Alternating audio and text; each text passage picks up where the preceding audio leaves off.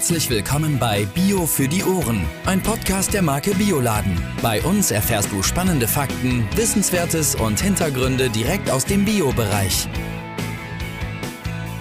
Also dann darf ich euch äh, recht herzlich begrüßen. Moin Moin und herzlich willkommen zu Bio für die Ohren. Äh, schön, dass ihr alle eingeschaltet habt. Heute geht es äh, um ein Thema und zwar, was darf im Winter nicht fehlen, Judith? Äh, eins, zwei, drei, Brühe. ja, eben. ähm, an dieser Stelle natürlich wie immer mit Judith und Jan. Hallo. Und äh, uns zugeschaltet sind äh, Sven und Maja von der Firma Svema. Ähm, und zwar sprechen wir heute über eure Gemüsebrühe. Äh, und ich darf euch erstmal begrüßen. Schön, dass ihr dabei seid. Ja, schön, dass wir dabei sein dürfen. Hallo. Ein herzliches Willkommen auch von mir. Hi, wie nett. Ach so, ja, ähm, kurz zum Einstieg habe ich ein total schönes Kompliment für euch. Und zwar ähm, hat eine Kollegin in meinem Kalender gesehen, ich zitiere das jetzt mal, dass du nächste Woche eine Aufnahme mit Svema hast.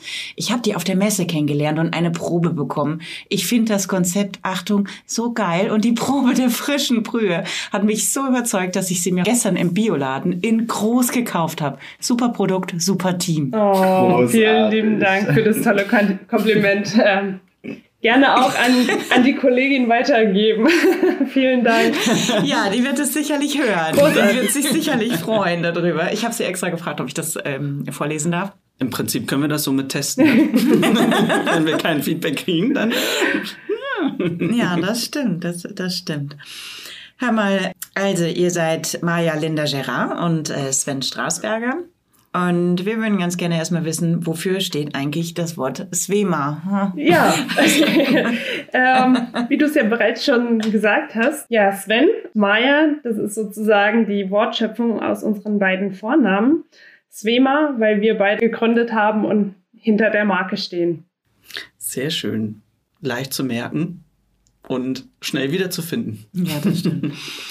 Wie seid ihr auf die Idee gekommen? Also, also vielleicht sagt ihr erstmal unseren Zuschauern, was ist eigentlich Svema? Es ist eine Gemüsebrühe. Genau, Gemüsebrühen kennt man ja, kommen häufig zum Einsatz beim Kochen und ähm, ich bin selber gelernter Koch und Maya und ich, wir haben uns im Studium kennengelernt äh, zur Lebensmitteltechnologie und äh, aus der Studienbekanntschaft ist dann auch schnell ein ein Paar geworden und äh, ähm, ja, wir, wir sind zusammengezogen irgendwann und äh, da ist Maya aufgefallen, dass ich sehr viel Zeit mit Brühe kochen verbringe und ähm, im Masterstudium ist es dann so gewesen, dass Maya mich davon überzeugt hat, in den Bioladen zu gehen und eine fertige, gute Bio-Gemüsebrühe zu holen. Äh, und ja, mit meinem Anspruch als Koch bin ich dann in den Bioladen marschiert mit Maya zusammen und hab Nichts war gut genug. Habt ihr den Test gemacht? Also Sven, hast du gesagt, okay, mal gucken, ob diese Brühe, die Bio-Brühe, meiner Brühe standhalten kann? Oder wie seid ihr da dran gegangen? Also wir haben einige ausgetestet. Ähm, ich habe damals schon zu Meier gesagt, schau mal auf die Zutatenliste. Das kann eigentlich nicht funktionieren alle Brühen fangen mit Salz im Zutatenverzeichnis an und eigentlich mhm. müsste da Gemüse stehen und zumindest nach meinem Verständnis und ja, genau das war der Anlass, als wir dann wirklich viele Brühen durchprobiert haben und alle mehr oder weniger nach Instant geschmeckt haben, egal welcher Gemüseanteil oder ob Hefe oder nicht enthalten war. Alle haben nach getrocknetem Gemüse geschmeckt, aber halt nicht nach einer frischen Gemüsebrühe. Und ja, da wir mitten im Studium waren, haben wir genau uns darum gekümmert, diesen Bereich zu schließen und mhm. eine frische Gemüsebrühe auf den Weg zu bringen. Cool. Das äh, finde ich einfach so, ich weiß, es fehlt etwas, ich kann es selber besser machen und los geht's. Ja, als, als gelernte Lebensmitteltechnologen, sage ich mal, haben wir uns das natürlich nicht nehmen lassen, dass wir gesagt haben, wenn es das nicht gibt, dann müssen wir es selber machen. Ja, das ist wirklich gut. Also wir waren ja auf der Messe, der Jan und ich, und ähm, wir hatten ja von unserem Einkaufsleiter äh, Trocken ja das, also ist auch witzig, ne? Einkaufsleiter Trocken und Frische. ähm, da gibt's auch Gemüsebrühe in dem Bereich. Äh, den Tipp bekommen, euch zu fragen, ob wir einen Podcast machen, beziehungsweise es ging damals auch um Otto, ne? Zur Messe. Da kommt noch ein Podcast irgendwann raus. Aber Ja. auf jeden Fall ähm, durften wir in dem Zusammenhang eure beiden Brühen schon, also zwei eurer Brühen probieren. Und also mich hat das Konzept auch überzeugt und ich habe sie jetzt auch in groß gekauft, nebenbei bemerkt. Also ja, und woraus besteht denn eigentlich so eine klassische äh, Brühe? Also jetzt hast du, äh, Sven, schon gerade gesagt, ja, äh, irgendwie da ist überall Salz drin. Wo ist denn der Unterschied zu der ganz herkömmlich selbstgemachten, zu der aus Pulver? Ne? Und ähm, vielleicht noch, was ist das Besondere an eurer? Genau, also eine Gemüsebrühe, die man im Bioladen oder auch im konventionellen Bereich findet, fängt häufig mit Salz an. Manchmal ist es Speisesalz, Meeressalz, teilweise auch Steinsalz. Da gibt es auch die unterschiedlichen Zutaten. Häufig ist dann Maltodextrin oder irgendeine Stärke, Reisstärke als Füllstoff enthalten. Naja, da ist, dann unterscheidet sich es natürlich. Manche haben Zucker drin, teilweise wird Hefeextrakt noch verwendet, wobei das auch im Biobereich immer mehr herausgelassen wird. Fett ist meistens ein Bestandteil, ob es jetzt ein Palmöl, Sonnenblumenöl ist. Natürlich Gemüse, ähm, getrocknetes Gemüse, Mhm. meistens aber ein sehr geringer Anteil. Ich spreche jetzt hier von, ja, wenn man gut ist, irgendwie bei 13 Prozent. Es gibt aber auch welche, die irgendwie drei bis vier Prozent Gemüse enthalten haben. Und wenn man ganz viel Pech hat, im Biobereich zum Glück kaum noch zu finden, aber dennoch gibt es Brühen mit Mono- oder Dinatriumglutamat. Oh, ja. Teilweise auch Aromen, die jetzt, sage ich mal, für den Endverbraucher so ein bisschen verschlüsselt aufgeführt sind. Oder sowas wie Rosmarinextrakt, was wahnsinnig toll klingt vielleicht für den Mhm. einen oder anderen, aber ist im Endeffekt ein Antioxidant. Mhm. Ähm, Maja, was, was ist denn, ähm, was ist denn, warum nimmt man denn Hefe? Warum nimmt man Hefe und äh, was machen, warum so viel Salz? Weil Salz einfach äh, Geschmack bringt oder ja? Also natürlich bringt Salz auch Geschmack, aber es ist im Endeffekt eins der günstigsten Zutaten im, ja, äh, in der Brühe. Und ähm, wir sagen halt, Salz hat jeder zu Hause und nachsalzen kann auch jeder. Jeder hat auch so ein Mhm. bisschen einen anderen Salzempfinden oder ein Salzbedürfnis. Und wir verwenden so viel, dass es halt ausreicht, um das Produkt stabil zu machen. Und der ein oder andere kann so sozusagen noch nachsalzen zu Hause. Und das andere war Hefe? Hefeextrakt, genau. Hefe wird ähm, primär für den Geschmack eingesetzt. Also Hefeextrakt enthält auch Glutaminsäuren und gibt einfach eine Geschmacksintensivierung dem Gehirn vor. Mhm. Und Hefeextrakt enthält auch Vitamin B12, was häufig halt als Marketing ausgelobt wird. Es wird aber wirklich für den Geschmack eingesetzt. What? Okay. Also Ja. Vitamin Da- da- B12 für Leute, die auf bestimmte Sachen verzichten und, und Ja. das dadurch ausgleichen wollen. Aber da muss ich gleich als Koch rein, äh, rein, reingrätschen. He- Hefeextrakt ist ein getarnter Geschmacksverstärker. Also es ist so, dass das deutsche Lebensmittelrecht Hefeextrakt als Zutat beschreibt und nicht als Zusatzstoff. Okay. Und, das nutzt natürlich sowohl die konventionelle Industrie wie auch die Bioindustrie aus und gibt Hefeextrakt in viele Speisen und auch in Gemüsebrühe dazu, um vermeintlichen Geschmack zu erzeugen. Aber wie Maya schon richtig gesagt hat, mit Geschmack hat das eigentlich weniger zu tun, eher mit, ja, mit einer, ich sage immer gerne, mit einer Reizung im Gehirn. Also Mhm.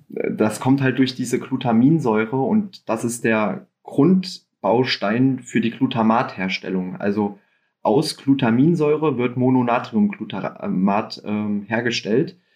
Das heißt, 5% im Hefeextrakt ist reiner Geschmacksverstärker und das wollen wir ja eigentlich alle nicht in unseren Lebensmitteln, vor allen Dingen nicht in unseren Bio-Lebensmitteln finden. Und deswegen verzichten wir gänzlich auf solche, man sagt, fachlich geschmacksverstärkende Zutaten. wow. Das äh, hört sich wirklich nicht lecker an. Und jetzt war ja bei der konventionellen äh, so, ich meine, wann kam Gemüse an x-ter Stelle? Ihr macht es anders. Genau, also die nochmal kurz, um auf die andere Frage einzugehen, wie wird eine selbst ge- hergestellte Gemüsebrühe äh, frisch gekocht? Mhm. Das ist ziemlich einfach. Gemüse, Salz, Gewürze. So hat es mir mein Küchenchef mal in der Kochlehre beigebracht und genau daran haben wir uns bei unserer Produktentwicklung orientiert. Mhm. Gemüse, Salz, Gewürze, sonst nichts. So einfach sind unsere Zutaten, aber genauso schwer ist es dann auch, solche Zutaten ja haltbar zu machen, stabil zu bekommen. Es ist ja ein frisches Produkt. Und das war die Herausforderung, wo wir uns zwei Jahre im Studium drum gekümmert haben, bevor wir uns ja mit Gemüsebrühe selbstständig gemacht haben. Und was genau. macht ihr? Wir machen in Brühe. Genau. Das klingt nicht so sexy, aber ja, ist nicht. doch ein ehrliches Produkt. Auch immer, wenn es Richtung, äh, Richtung Winter geht, ich glaube, da hat man immer dann gutes Gesprächsthema. Äh, war das auch so eine Art Abschlussarbeit für euch? Oder äh, habt ihr euch da eher hobbymäßig drum gekümmert?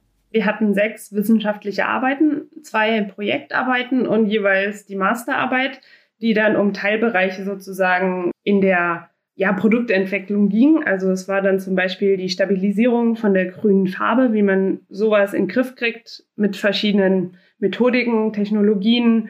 Dann ging es natürlich auch um die Skalierbarkeit. Wie kann ich das im kleinen Maße, im, ich sag mal, im Laborbereich herstellen und wie kann ich dann auch schaffen, dass ich Tonnen davon produzieren kann, wenn die Nachfrage da ist. Mhm. Das ist ja auch so ein bisschen das, was wir als Lebensmitteltechnologen garantieren müssen, dass die Qualität bei absteigender Menge auch gleich bleibt und nicht plötzlich, ja, ja. nachlässt.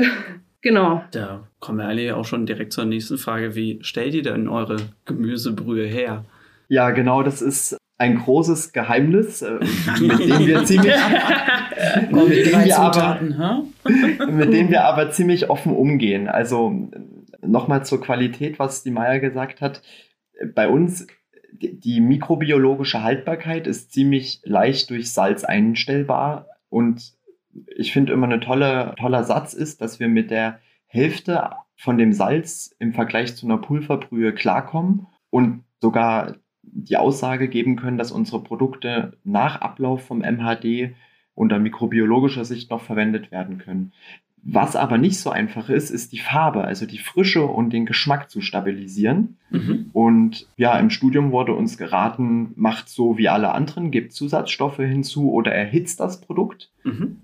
Aber das kam für uns nicht in Frage. Und dann haben wir ein Verfahren entwickelt, wo wir unsere Produkte unter Vakuum herstellen und auch unter Vakuum verpacken, um ja den Sauerstoff als größten Faktor für den Verderb ähm, aus unserem Produkt rausholen. Also nichts zugeben, wie man es klassisch gelernt mhm. hat, mhm. sondern das rausholen, was dafür verantwortlich ist, dass das Produkt äh, in der Qualität sich verringert, den Sauerstoff. Und noch ein weiterer Aspekt zum Beispiel ist das Licht. Durch das Licht baut sich der grüne Blattfarbstoff, das Chlorophyll, auch ab. Deswegen haben wir uns beispielsweise auch dazu entschieden, sehr großflächige Etiketten zu verwenden, dass eben kein oder nicht so stark das ah. UV-Licht in das Glas eintreten treten kann. Das ist natürlich nicht so schön für den Verbraucher, weil er das Produkt nicht ganz so gut erkennen kann oder vielleicht auch nicht auf den ersten Blick sieht, dass unsere Gemüsebrühe ja eher einem Suppengrün im Glas ähnelt, also von der Konsistenz her auch pastös ist. Aber wenn man das Glas umdreht und auf den Boden schaut, dann sieht man eben diese ja, leuchtend grüne Paste. Das nenne ich smart und immerhin schöner auch als verdunkeltes Glas oder ähnliches. Ja, das stimmt. Genau. Ja, wenn man das, also ich habe diese, wie heißt sie, Orient, orientalische? ja. Die, genau, so heißt sie, ne? Und die äh, klassische Gemüsebrühe zu Hause und ja, das ist also wirklich fancy immer zu benutzen, muss ich echt sagen. Ich die, ja, ich benutze die total gerne und voll häufig. Also mit der orientalischen habe ich noch ein bisschen ähm, Berührungsschwierigkeiten. Ich mhm. habe sie letzte Tage, Achtung, jetzt kriegt der Sven wahrscheinlich eine Krise. Ich habe sie in eine Kürbissuppe mit reingetan und habe gedacht, da würde ich jetzt noch ein bisschen Kokos mit reinpacken und dann habe ich noch ein bisschen Kurkuma, glaube ich, reingepackt oder so. Auf jeden Fall war es ein bisschen drüber. aber, also, ich habe alles versucht und habe es da mit Brot gegessen. Aber Sven, mit was, wofür verwende ich sie?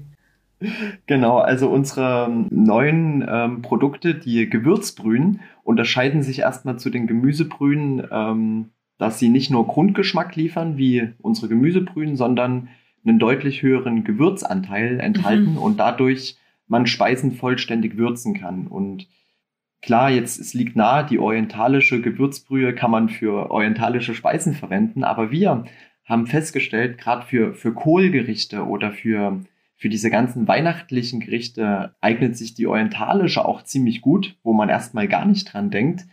Aber die orientalische enthält ganz viele Gewürze, die wir auch in der Weihnachtsküche, in der deutschen Weihnachtsküche verwenden. Und wie Kardamom, Zimt, ja. Nelke. Und ähm, da passt das wunderbar. Also ich habe zum Beispiel mal einen Rotkohl damit gewürzt, ausschließlich mit der orientalischen. Und es kam richtig gut an und ich war selber auch begeistert von meinem eigenen Produkt. noch von sich selbst überrascht werden, das ist, das ist doch cool. Gutes Genau. Also, tatsächlich waren wir letztes Jahr bei Svens Schwester zu Weihnachten und die ist nochmal Meisterköchin, also die ist da noch ein bisschen filigraner bei vielem und die hat die ganzen klassischen Bratengerichte, also ob es jetzt das äh, Reh, Wildschweingulasch und Ente gab es, glaube ich, noch hat sie alles mit orientalisch gewürzt und meint so, ja, also eigentlich müsstet ihr Winterwürze draufschreiben, dann, dann ja. wird das jeder verstehen. Das ist ein guter genau. Tipp. Ja, das finde ich auch. Das werde ja. ich als nächstes, also äh, ja. Kürbissuppe gestrichen. jetzt habe ich Rotkohl damit. So, und ich habe jetzt also Rotkohl, frischen Rotkohl. Und ähm, was mache ich dann? Genau, dann kommt es ganz drauf an, ob du das vegetarisch oder oder äh, vegetarisch. Vegetarisch, dann mhm. quasi kommt der Speck weg. ähm, ja. Und wir, wir fangen an mit ähm, einem großen Topf. Da kommen Zwiebeln rein, die werden angebraten. Und wenn die fast fertig sind, äh, also fast fertig angebraten, gibt man die orientalische äh, Gewürzbrühe hinzu brät die auch noch mal kurz mit an. Das funktioniert bei unseren Produkten, weil die ja wirklich ah. Gemüse enthalten. Ja, das stimmt. Und durch das Anbraten ähm, erhält man Röstaromen. Und die ersetzen wiederum von der Industrie die, das eingesetzte Hefeextrakt. Also mein Küchenchef hat immer zu mir gesagt, brat die Sachen an. Das ist das natürliche Glutamat von uns Köchen. Oh, das ist und genau, dann, dann kommt quasi da dein, dein Rotkohl in den Ansatz, sagt man, kommt der Rotkohl drauf, wird eventuell noch mit einem bisschen Wasser ähm, aufgefüllt und dann köchelt das Ganze eine halbe Stunde, eine Stunde vor sich hin. Und dabei ziehen die ganzen Aromen und der ganze Geschmack von der Gewürzbrühe in das Rotkohl.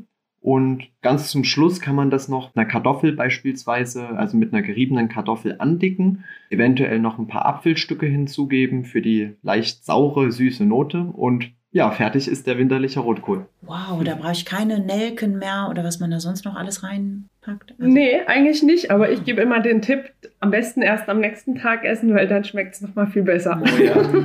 das, oh ja. Das klingt super.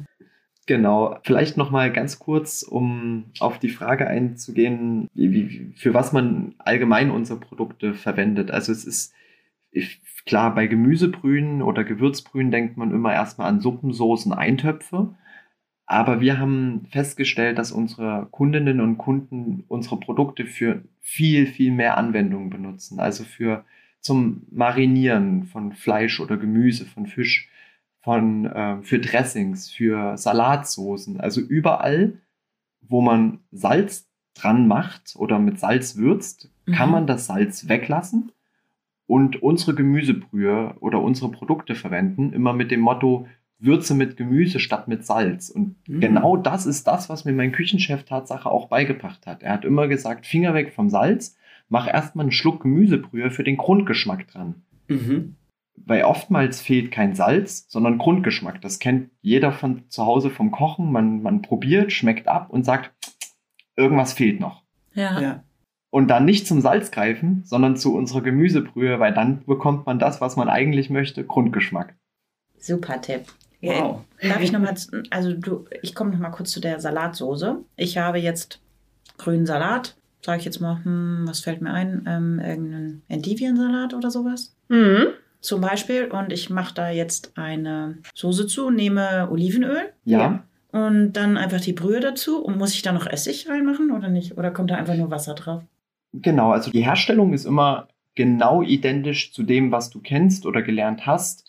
Nur dass die salzige Komponente, also das Salz, mhm. durch unsere Gemüsebrühe ersetzt wird. Clever. Und um, um das, ähm, man kriegt halt nochmal viel mehr Tiefe in, in dieses Dressing rein Wir haben zum Beispiel auf unserer Homepage auch einige Dressings ähm, als Rezepte dargestellt, wo wir beispielsweise ein Caesar-Dressing oder eine klassische Vinaigrette aufgezählt haben, wo man dann ja verschiedenste Salate, Blattsalate oder auch Rohkostsalate, einen Kartoffelsalat damit würzen kann. Stark. Bevor wir jetzt noch weiter in die Gerichte gehen. Entschuldige, ich wollte ein paar Beispiele haben. Finde ich, find ich gut. Aber ich würde gerne noch mal wissen, ähm, woher kommen denn eure Zutaten jetzt für die, für die Gemüsebrühe?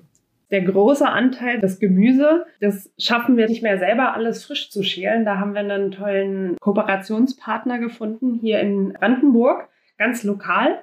Und der ist in einem Verbund und baut teilweise selber die Gemüsesorten an. Sprich, das kommt auch vieles hier aus der Region Brandenburg.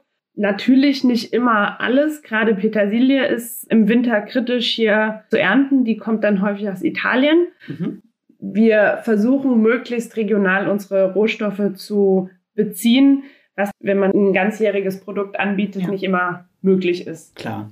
Dann die Gewürze, die nicht unbedingt, jetzt, man kennt ja die tollen Pfeffer- und Pimentfelder in, in Brandenburg, die kommen natürlich einfach, ja, weltweit her. Aber was zum Beispiel uns auch ganz wichtig war, wir benutzen Steinsalz als Zutat, weil wir nochmal sagen, dass Steinsalz natürlicher ist und auch ohne die ganzen Mikroplastik, also Mikroplastik ist einfach im Meeressalz eine große Thematik und das Steinsalz ist nochmal naturbelassener. Mhm. Und selbst das beziehen wir auch aus Deutschland. Also man kennt ja das klassische Himalaya-Steinsalz, was einfach aus dem Himalaya-Gebirge entnommen wird. Und wir verwenden wirklich deutsches Steinsalz. Wo baut man denn in so Deutschland Salz ab? Dürft ihr das sagen? Könnt ihr das sagen? Das genau. Natürlich.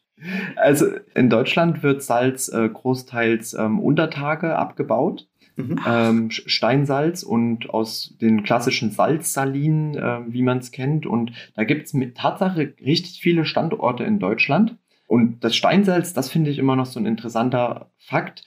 Das war ja mal ursprünglich Meeressalz vor Hunderttausenden oder auch Millionen, Millionen Jahren. Und durch die Austrocknung der das ja, kommt ja zyklisch immer vor auf unserem Planeten, durch die Austrocknung von solchen Meeren und durch die Plattentektonik ist quasi dieses Salz in die Erde gelangt und kann heute in Deutschland abgebaut werden, wo keiner dran denkt, dass da mal ein Meer war oder mhm. und das finde ich interessant und halt vor Millionen von Jahren gab es halt noch kein Mikroplastik verursacht durch den Mensch oder Fungizide, Herbizide und Pestizide, die im Meer jetzt nachgewiesen werden können. Von daher ist das wirklich extrem reines Salz, was uns auch extrem wichtig ist. Also Svema, für was steht Svema noch, außer ähm, eine gute Gemüsebrühe? Bei Swema kann sich jeder sicher sein, dass die Produkte zu 100 Prozent frei von jeglichen Zusatzstoffen sind. Auch die, die man als Technologe reinmischen dürfte und sie nicht mal deklarieren muss, wie zum Beispiel die Riesehilfen im Salz. Und da kann sich jeder sicher sein, sowas verwenden wir nicht. Bei uns gibt es reine Lebensmittel. Was sind Rieselhilfen? Rieselhilfen werden eigentlich in der Industrie sehr gerne eingesetzt, gerade wenn man ähm, an große Produktionsprozesse denkt. Das heißt, ein Salz muss rieselfähig sein. Das heißt, es zerklumpt nicht so, wie man das vielleicht aus einem Salzstreuer manchmal kennt. Ach, ah. Das heißt, die sind förderbar. Man kann das in Rohren quasi von, von dem Silo A zur Produktion pumpen. Mhm. Und da verstopft nichts. Das ist natürlich schön, äh, leicht, aber es ist halt für den Organismus natürlich nicht gut, wenn man da irgendwelche Zusätze drin hat. Und es werden halt verschiedene Stoffe als Rieselhilfen eingesetzt. Siliziumoxid oder Titanium, Ferrocyanat. Also das sind Stoffe, die liest jeder nicht gerne. Das deutsche Lebensmittelrecht sagt, sobald ein Stoff, also jetzt zum Beispiel die Rieselhilfe im Salz, sobald der Stoff im fertigen Produkt keine technologische Wirkung hat, muss er nicht angegeben werden.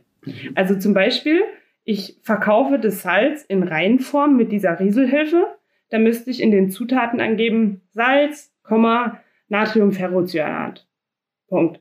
Wenn ich dieses identische Salz in eine Pizzasoße einarbeite und die Pizzasoße verkaufe, dann habe ich ja keine technologischen Wirkung von dieser mhm. Rieselhilfe in der Soße. Also die Soße soll ja nicht rieselfähig sein. ja. Also kann ich reinschreiben Tomatenpüree, Salz, Kräuter, und, und ist, muss es nicht deklarieren. Es ist keine Rede mehr von den Rieselhilfen und das sind die sogenannten technologischen Hilfsmittel und die sind uns als Thema ein Riesendorn im Auge, weil man so natürlich als Hersteller Zusatzstoffe einarbeiten kann. Und das nicht deklarieren muss. Wow. Die Tricks der Lebensmittelindustrie. ja, also wir, wir können halt als, als Lebensmitteltechnologen dahinter blicken. Wir wissen das, wir haben das im Studium beigebracht und uns ganz bewusst dagegen entschieden. Ja, und deswegen ist es auch so wichtig, dass man Vertrauen hat in die ja. Sachen, die man kauft. Und deswegen ist es wichtig, dass es diesen Podcast gibt. Absolut. Danke euch dafür schon mal. ja, wir, wir, wir, müssen euch danken, weil ihr habt das ins Leben gerufen und, und ihr bietet mit eurem Podcast eine Plattform, wo sich ähm, interessierte Menschen aufklären können, einfach mehr Informationen über das, was so wichtig ist für nicht nur für unsere Ernährung, sondern auch für den Planeten. Also ja, Bio für die Ohren, genau unser Ding. Auch danke euch. Das ist wirklich sehr nett. Ja, jetzt müssen wir den Bogen wieder spannen ähm, und zurückkommen. Auf jeden Fall. Ich kann's. Kannst du sagen? du, kannst es, du kannst es besser. Das stimmt. Nee, nee, nee, nee, nee. nee, nee. Äh, mir fällt aber eine witzige Geschichte zu der nächsten Frage nämlich ein. Die Frage lautet, wie lange ist eure Gemüsebrühe haltbar? Aber, dass ich mal Salz von einem, nennen wir ihn Starkoch, äh, gekauft habe oder geschenkt bekommen habe. Und da stand drauf, Millionen Jahr, Jahre altes Salz, haltbar bis. ja. 2019. Ja. So, noch ein Jahr. Wie kann sowas sein? Und äh, vor allen Dingen, wie ist eure, wie lang ist eure Gemüsebrühe dann haltbar? Genau, das äh, Willkommen in Deutschland und äh, in, in, im deutschen Lebensmittelrecht. Also das ist so absurd, dass ein Salz oder auch Zuckerprodukte, die ewig halten, Honig, ein Haltbarkeitsdatum benötigen. Aber das ist Vorschrift und da bin ich auch froh, weil das führt in vielen Bereichen zu der hohen Lebensmittelqualität, die wir in Deutschland haben. Aber ja, Salz muss auch ein Haltbarkeitsdatum als Lebensmittel erhalten und so erklärt sich das. Zurück zu unserer Gemüsebrühe, die ist ab Produktion neun Monate qualitätsstabil, also mindestens haltbar, wobei sich das ausschließlich bei uns auf die Farbe und auf die frische Qualität bezieht. Wir haben ja ein Rohkostprodukt und durch die Petersilie und durch den Lauch, den frischen Lauch, den wir verarbeiten und die frische Petersilie, kommt diese grüne Farbe zustande. Und die baut sich nach neun Monaten zunehmend ab. Und deswegen sagen wir auch immer, jeden, den es nicht stört, dass sich die grüne Farbe verändert, kann unsere Produkte bedenkenlos weiterverwenden, weil sie durch das Salz stabil sind. Neun Monate. Neun Monate. Das finde ich mhm. beachtlich. Das, das kann man auch eigentlich wenn man mal so drüber nachdenkt, ein Rohkostprodukt, wo jeder eigentlich weiß, eine rohe Karotte, die hält eine Woche, dann ist sie lapprig und schlapp. Mhm. Und bei uns bleibt die Knackigkeit über neun Monate und die, die Frische erhalten. Und das liegt an dem Verfahren, was wir im Studium entwickelt haben und die dazugehörigen Maschinen. Und äh, würde ich jetzt ähm, praktisch äh, eure, eure Gemüsebrühe nutzen und dann wieder in den Kühlschrank stellen, lässt sich da auch was sagen? Ähm wie lange man sowas im Kühlschrank noch haben Absolut. kann oder wie lange man es. Äh also auch mhm. geöffnet, neun Monate ab Produktion. Also es ist egal, ob ich es mhm. verschlossen oder geöffnet habe. Wir empfehlen es immer nach dem Öffnen im Kühlschrank aufzubewahren. Wir verschließen es ja unter Vakuum. Das heißt, beim Öffnen löse ich das Vakuum. Da kommt ein mhm. bisschen Sauerstoff wieder ran. Durch den Lichtausschluss sozusagen im Kühlschrank, wo es sehr dunkel ist und kühl, bleibt einfach diese Frische noch länger stabil sozusagen. Und wir sagen auch immer ganz liebevoll, bitte verwendet unsere Gemüsebrühe, bis sie leer ist, weil wir haben noch keine Qualitätsreklamation in der Form bekommen. Die Schimmelbildung ist quasi ausgeschlossen, weil es einfach durch ein Salzgehalt stabil ist. Mhm. Und das ist, hat Maya jetzt so nebenbei gesagt, in einem Nebensatz. Also ich finde das wahnsinnig beeindruckend, dass wir seit fünf Jahren auf dem Markt sind und, und bis heute noch nicht eine Reklamation wegen irgendwelchen negativen Produkten. Also ob kein Schimmel, keine Bakterien, kein verdorbener Magen, nichts. Und das ist großartig. Ja, Das Oh, stimmt. das ist wirklich toll. Ich klopfe kurz auf Holz. Aber ich bin, ich bin jetzt gerade äh, traurig, dass äh, ihr seit fünf Jahren da seid und ich euch erst dieses Jahr kennengelernt habe. Ja. Wobei man ja wirklich sagen muss, also wir haben euch ja kennengelernt, waren sofort begeistert und offenbar auch total viele andere Kolleginnen äh, und Kollegen aus der Biobranche. So, war so ein bisschen so die Shootingstars bei uns Oh. auf der Messe. Das war echt wirklich herrlich anzusehen. Ähm, Vielen ja, das Dank. habt ihr uns ja auch gespiegelt, ne? Ja, aber also wir versuchen halt das zurückzugeben, was, was uns gegeben wurde in der Vergangenheit. Und Weiling als Großhändler hat uns von Anfang an, als wir noch völlig unbekannt waren, haben sofort die Qualität unseres Produktes erkannt und, und haben uns die Chance gegeben. Und ja, wir, wir haben als Weiling als Großhandelspartner versprochen, Qualität dauerhaft lieferfähig halten und vor allen Dingen, wir sind zwei Gründer mit ganz viel Leidenschaft und Herz und ja, wir senden nur zurück, was, was ihr uns in der Vergangenheit gegeben habt. Ihr seid so mega authentisch. Das, das macht so einen Spaß. Also es ist echt ähm, Ja. schön, ja. Dankeschön. Das heißt, wir dürfen uns auch in Zukunft ähm, über Neuigkeiten von euch freuen. Das hört sich so an. Das ist genau so ein, so ein Punkt, wo wir gerade dran arbeiten oder mächtig ähm, am Überlegen sind.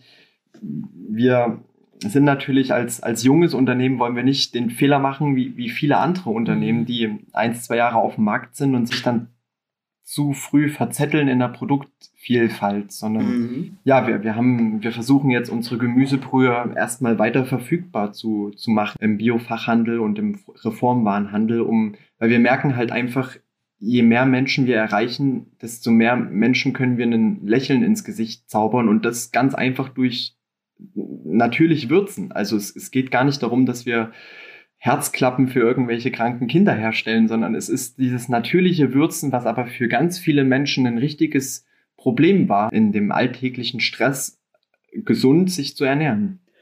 Und was ich eigentlich auch noch äh, ganz wichtig finde zu sagen, wir haben uns ja nicht aus einem Grund selbstständig gemacht, zu sagen, hey, wir wollen uns selbstständig machen, ähm, was machen wir denn jetzt? Äh, äh, äh, lass mal Gemüsebrühe machen, sondern wir haben uns ja ganz bewusst Ja. dafür entschieden, eine Gemüsebrühe zu machen, weil wir sie so selber nicht kaufen konnten oder nicht gefunden haben. Und das ist ja schon ein relativ spezielles Produkt, was es so in der frische Qualität nicht zu finden gibt. Und ich muss auch fair sagen, wenn wir uns jetzt über eine Produktvielfalt Gedanken machen, gibt es ja auch echt viele, viele Hersteller, die echt gute Produkte anbieten. Und ähm, da sage ich, da muss ich ja nicht als dritter, vierter, fünfter Hersteller jetzt auch noch einen guten, ich sag mal, einen Brotaufstrich oder ein Pesto herstellen, weil da gibt's ja schon echt tolle Produkte auf dem Markt. Ja, das kann ich gut verstehen. Erstmal. Also, also wenn etwas kommt, dann wie bei unseren Gewürzbrühen ein, ein Produkt, was wir eigentlich noch nicht auf dem Markt finden, weil wir sind so grundsätzlich der Meinung leben und leben lassen und wir wollen nicht kopiert werden von anderen und ja, tun dann mit gutem Beispiel vorangehen und jetzt nicht den, den x-ten Brotaufstrich oder die x-te Marmelade rausbringen und das ist so unsere Grundphilosophie. Dafür wollen wir richtig gut sein in dem, was wir auf den Weg gebracht haben. Das ist auch schön, weil Ja. Ähm, das ist sowohl nachhaltig als auch, wenn was kommt, weiß man, das ist mit voller Leidenschaft von euch entwickelt worden. Und äh, das finde ich sehr, sehr schön. Ja, wie die Kollegin schon so sagt, ne? Konzept hat mich überzeugt, super Produkt, super Team. Finde ich. Vielleicht könnt ihr noch ähm, überzeugen mit äh, Lieblingsrezepten, die ihr jetzt noch äh, vielleicht an unsere HörerInnen weitergeben wollt. Ja, also die äh, Frage fällt mir tatsächlich sehr schwer, weil ähm, ich muss gestehen, dass ich glaube, seit fünf Jahren kein Gericht mehr gekocht zu haben, wo es mir mal gefehlt hätte. ähm, das heißt, es ist bei mir in jedem Gericht, ob es wirklich jetzt auch Reis ist, den ich koche, wo ich statt Salz Wimmer verwende. Ich glaube, aktuell ist mein Lieblingsgericht der Saison zuliebe einfach die klassische Kürbissuppe, die ich mit Kokosmilch einfach liebe, weil sie einfach schön wärmend ist, ein regionales, Mhm. ähm, saisonales Produkt sozusagen ist. Aber wenn ich mich jetzt ähm, auch ein Lieblingsgericht von mir nennen sollte, wäre das zum Beispiel im Sommer. Da haben wir total häufig Wraps gemacht.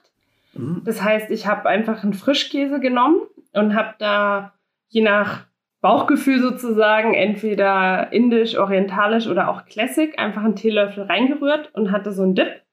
Und ähm, mit dem Dip habe ich meinen Wrap ausgestrichen und habe frischen Salat, frische Karotten, irgendwas Frisches reingelegt. Manchmal auch noch, sage ich mal, die Currypfanne vom Vortag mit reingewickelt und hatte halt einfach sehr kreative, teilweise auch Reste essen vom Vortag, Wraps, die immer anders geschmeckt haben und irgendwo auch so leicht für den Sommer waren. Lecker. Und zur Kürbissuppe ähm, habe ich auch noch einen ganz tollen Tipp. Man kennt ja, man kennt ja diese klassische Kürbiscremesuppe, wo alles durchpüriert ist und ja. Sehr und, lecker. ähm, Finde ich auch, aber man kann durch wenige Handgriffe ein ganz neues Gericht erschaffen.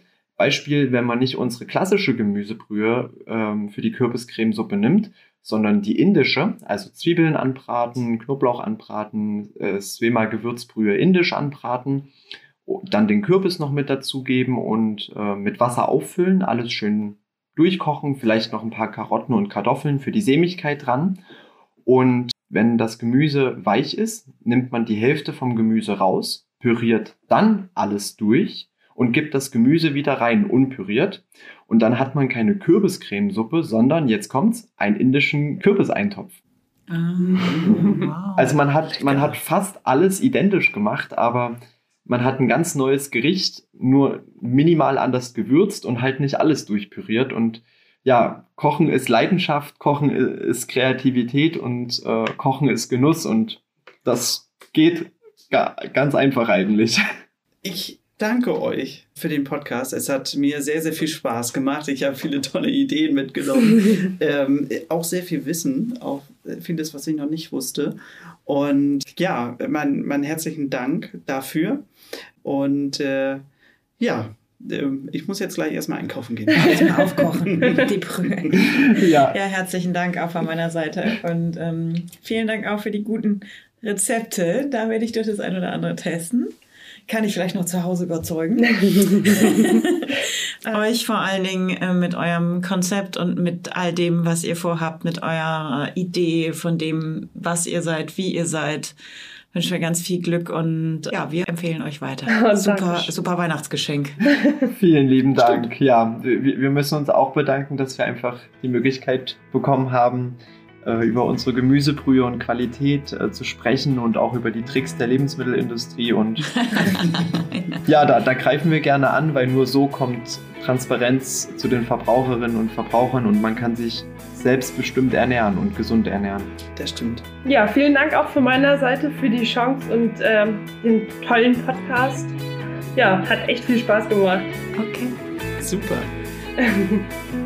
Du hast noch Fragen oder Anmerkungen? Dann schreib uns an podcast.bioladen.de. Bio für die Ohren wurde dir präsentiert von Bioladen, eine Marke des Bio-Großhandels Weiling. Biopionier seit 1975. Dir hat gefallen, was du gehört hast? Dann sei bei unserer nächsten Folge Bio für die Ohren wieder dabei. Infos zum Podcast findest du auf bioladen.de.